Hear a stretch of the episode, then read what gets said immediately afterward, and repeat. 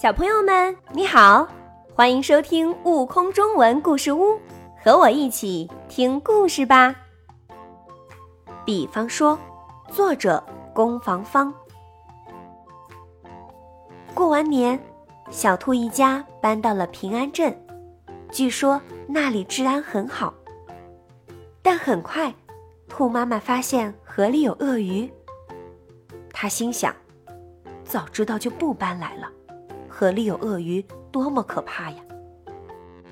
以前，兔妈妈常常吓唬兔宝宝，说：“如果你们不听话，就会被鳄鱼抓走。”兔宝宝问：“鳄鱼有什么可怕？”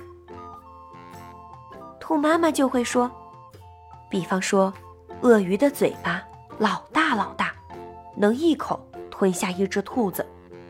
比方说。”鳄鱼的牙齿刚碰到你，你就没命了。比方说，鳄鱼的尾巴轻轻一扫，你就不见了。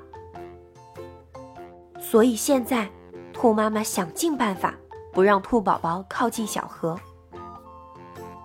尽管兔妈妈一直很小心，但事情还是发生了。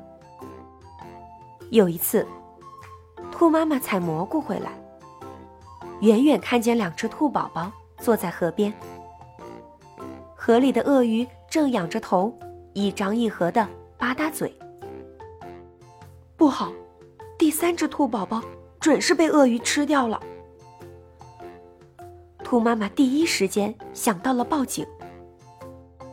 接电话的警察很和气：“你好，请问有什么事？”兔妈妈急得声音都变了。哭喊道：“我的孩子在河边被害了！快快啊！”他没等对方回答，就跑到河边去保护剩下的两个孩子。见到两只兔宝宝还呆坐着，兔妈妈拿起一根棍子，勇敢的冲过去。坏鳄鱼，不要伤害我的孩子！我已经报警了，警察马上就到了。鳄鱼先是一愣，接着哈哈大笑。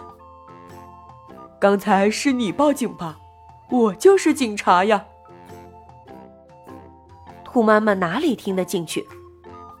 我的兔宝宝少了一只，快还给我！这时，剩下的两只兔宝宝扑到他怀里。妈妈，鳄鱼叔叔没有伤害我们，他在教我们做警察呢。兔妈妈才不相信呢。那你们的弟弟呢？他在哪儿？没被吃掉吗？当然没有，我在这儿呢。第三只兔宝宝从草丛里钻出来。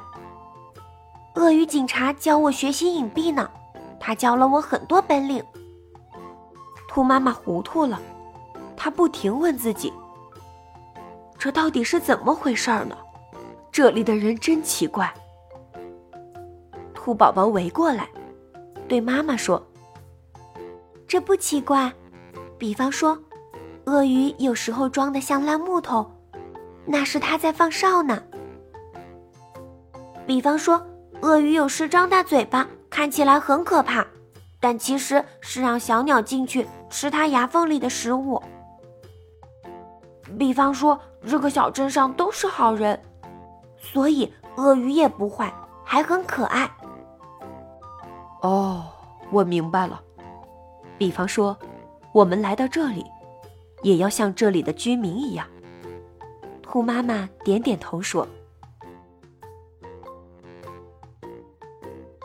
更多精彩有趣的故事，请关注订阅‘悟空中文故事屋’账号，快来收听有生命的启蒙故事。”